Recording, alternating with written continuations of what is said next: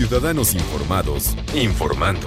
Este es el podcast de Iñaki Manero, 88.9 Noticias. Información que sirve. Tráfico y clima cada 15 minutos. Duermes cada vez menos. El culpable podría ser el cambio climático. Es un estudio de la Universidad de Copenhague. Está interesante, la verdad.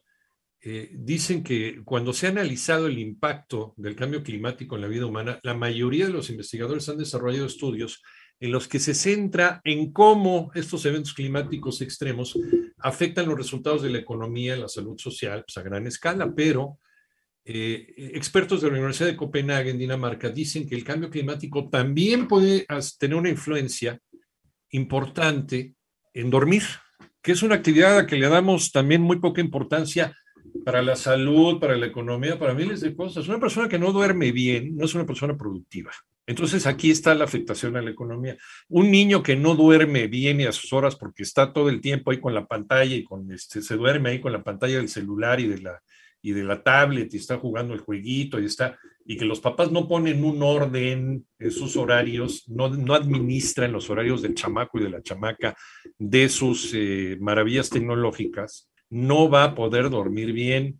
Y al no dormir bien, al otro día en la escuela te estás jeteando todo el tiempo, no eres productivo, no aprendes, los conocimientos no se te pegan, ya hablando en lenguaje ya más, más callejero. Y lo mismo también un adulto que ya está trabajando, si no descansas, si no duermes, o sea, a lo mejor te puedes dormir a las 8 o 9 de la noche, pero no descansas. Aquí lo importante es que las horas que duermas, las duermas bien, ¿no? Tengas un descanso integral porque también te estás durmiendo en el trabajo, no entiendes lo que te dicen, no entiendes las instrucciones, haces las cosas al revés, no puedes manipular objetos porque se te caen, es más, no, no, puedes hacer el café, estar rebotando entre las paredes todo el tiempo.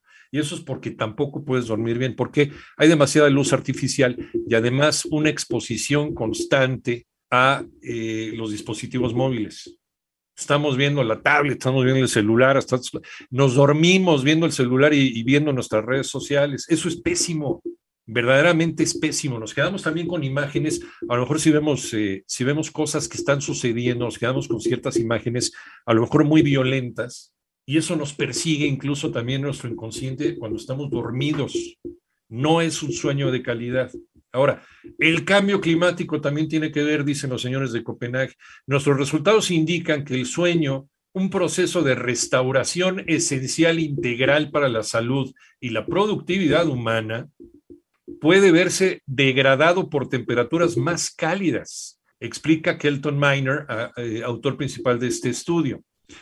Para llegar a esta hipótesis, este equipo utilizó 7 millones de registros de sueño nocturno en más de 47 mil adultos en 68 países de todos los continentes. Algunos continentes más fríos, otros más calientes y otros más templaditos. Estos datos de sueño globales anónimos fueron recopilados por pulseras. Fíjense nada más. No, esto se llama investigación científica y no payasadas. Eh, por pulseras de seguimiento de sueño. El estudio indica que durante noches más cálidas, sobre 30 grados Celsius, no manches, 30 grados Celsius, Dios mío, cosas. Saludos, saludos Mérida. Híjole. El sueño disminuye en promedio unos 14 minutos. Esto significa que la probabilidad de dormir menos de 7 horas también aumenta a medida que aumentan las temperaturas. Nuestros cuerpos, dicen los señores de Copenhague, están altamente adaptados para mantener una temperatura corporal central estable algo de lo que dependen también nuestras vidas, agregó. Los datos fueron presentados en el estudio titulado El aumento de las temperaturas erosiona el sueño humano a nivel mundial, que ha sido publicado en la revista One Earth. Eh, habrá, quien diga, oye, pues sí, la gente de Yucatán duerme a todo dar, porque pues, este, y mira las temperaturas que tiene la gente de Cancún o la gente de los trópicos. Sí, pero es gente que ya está acostumbrada.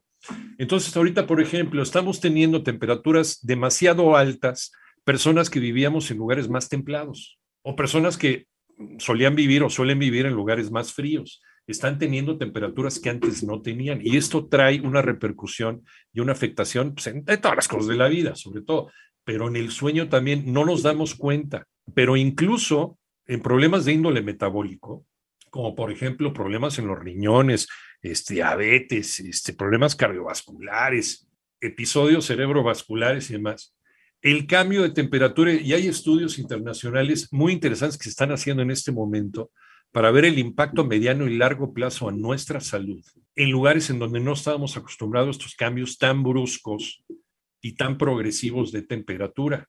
Esto es importantísimo, ¿eh? porque además de, además de nuestra salud, que es muy importante, la repercusión que va a tener en la economía mundial.